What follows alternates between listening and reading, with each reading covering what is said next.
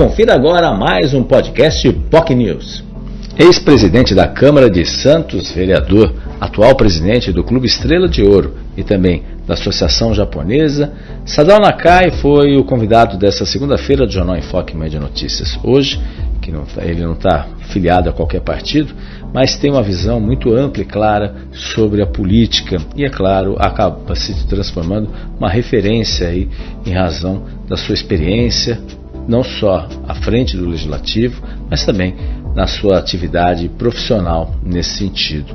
E ele coloca pontos interessantes na entrevista que ele concedeu ao jornalista Francisco La Scala nessa segunda-feira, no Jornal Enfoque Manhã de Notícias, defende, por exemplo, a questão do pacto federativo com maior participação dos municípios na divisão, obviamente, do bolo, bolo de impostos, bolo de recursos. Afinal, como diria Franco Montoro, as pessoas vivem nos municípios e há uma necessidade premente dos municípios serem mais valorizados. Ele lamenta, infelizmente, que pouco ou quase nada se discute nesse sentido nessa, nessa campanha eleitoral, em todos os sentidos, tanto para a presidência, também para o governo do Estado, e espera que pelo menos os representantes da Baixada Santista tenham essa visão também sobre a importância do pacto federativo, e principalmente os eleitos, que é o que se tem uma expectativa que ele acha que vai aumentar a região, vai aumentar a sua bancada, tanto para a Assembleia Legislativa como para a Câmara Federal.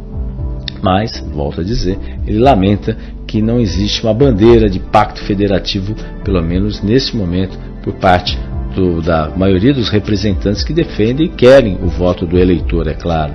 Né?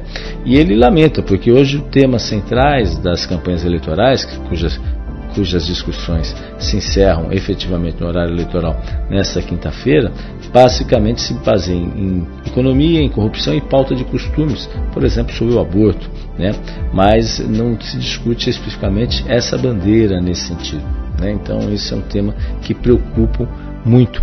Falou também sobre o papel do Condesp, da AGEM, esse esvaziamento, a necessidade dos municípios da região sempre ficarem dependendo de recursos estaduais e não ter uma certa autonomia para efetivamente poder colocar em prática nesse sentido. É uma preocupação muito grande também, é claro, com a geração de empregos, que é fundamental. E a Baixada Santista, a gente retoma aqui temas e pautas interessantes, tem perdido os empregos sucessivos em termos proporcionais ao restante do estado de São Paulo. Isso começou mais recentemente no início desse século, principalmente depois com o esvaziamento da própria Uzi Minas, que perdeu aí boa parte da sua mão de obra produtiva, depois efeito cascata em decorrência a isso, especialmente atingindo principalmente a cidade de Cubatão. Obviamente, isso atingiu não só o parque também é, industrial de Cubatão, mas a gente não pode esquecer daquele boom do pré-sal, com construções e com perspectivas que não se concretizaram e, obviamente, o esvaziamento da própria Petrobras, que era para construir até três torres aqui em Santos e acabou ficando em uma só. Isso acabou havendo um esvaziamento também de profissionais. E, é claro, isso impactou o dia a dia, não só no mercado da construção civil, mas também em outros segmentos eh, de emprego. E isso, obviamente, tem um impacto nesse sentido, um impacto significativo. Sem contar, é claro, com a própria questão do porto, o Porto de Santos, que tem passado por processo de transformação, mudanças portuárias, empresas antigas que estavam instaladas aqui, hoje já não operam mais, e obviamente há uma diminuição do número de profissionais. Casos, por exemplo, que podem, uma empresa que operava com container, que tinha quase mil funcionários, hoje será substituída por duas empresas que no máximo contratarão cada uma 200 funcionários cada ou seja, uma redução realmente de 60% no total de vagas a serem preenchidas. E o que preocupa bastante, e há uma necessidade da Baixada Santista de desenvolver projetos e alavancar projetos, e ele coloca o caso que ainda está enrolado, a questão do aeroporto metropolitano, especialmente também não só em Vicente Carvalho, mas principalmente do projeto Andaraguá, que há décadas esperam resultado, tem uma perspectiva de geração de 15 mil empregos naquele, naquele espaço importante, nem Praia Grande, comandado aí pelo empresário André Orsino, com apoio, obviamente, financeiro do Grupo Sonda, e há uma preocupação muito grande em relação a isso, pela perspectiva, uma geração de empregos. Se o Andaraguá efetivamente sair do papel, isso pode ser, uh, sem sombra de dúvida,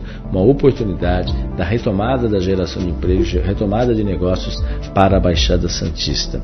Sadol também falou um pouco da sua experiência à frente do Estrela de Ouro, como inclusive ele surgiu, né, basicamente em razão daquela trágica situação em 1943, durante a Segunda Guerra Mundial, que todos os japoneses, italianos e alemães que moravam no litoral paulista, o litoral como um todo, mas tiveram que ser expulsos sob eh, a alegação que o governo federal da época alegava que eles poderiam ser espiões. Então eles foram expulsos e tiveram que sair da cidade em 24 horas, o que foi uma, realmente uma, uma, vergonha que aconteceu e muita gente perdeu as, as suas posses, seus bens, acabaram indo para o interior, muitos acabaram ficando, outros retornaram.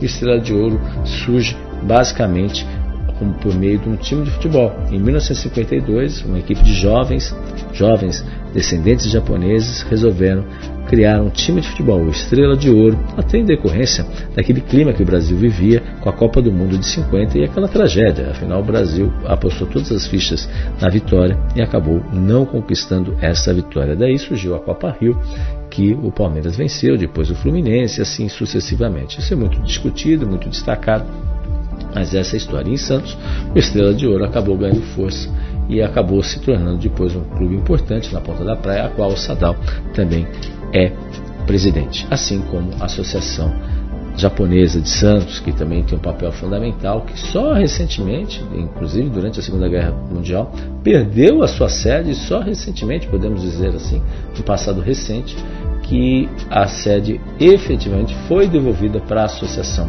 japonesa, ela que fica ali na rua Paraná, ali na Vila Matias.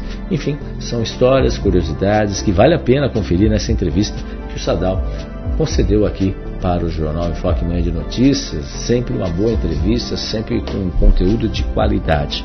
Se você quer acompanhar o programa, rever ou, enfim, assistir o programa, basta acompanhar nas nossas redes sociais, no nosso Facebook, facebook.com.br jornalbocnews, nosso canal no YouTube, youtube.com.br TV e também na rádio Boc News. Lembrando que neste domingo, a cobertura especial aqui da Enfoque Jornal Boc News, com muita informação para você, desde as 8 horas da manhã até o encerramento aí das urnas, aí, o fechamento das urnas, com os números finais aí dos eleitos, do cenário, se teremos ou não segundo turno, enfim, tudo que pode acontecer nestas eleições.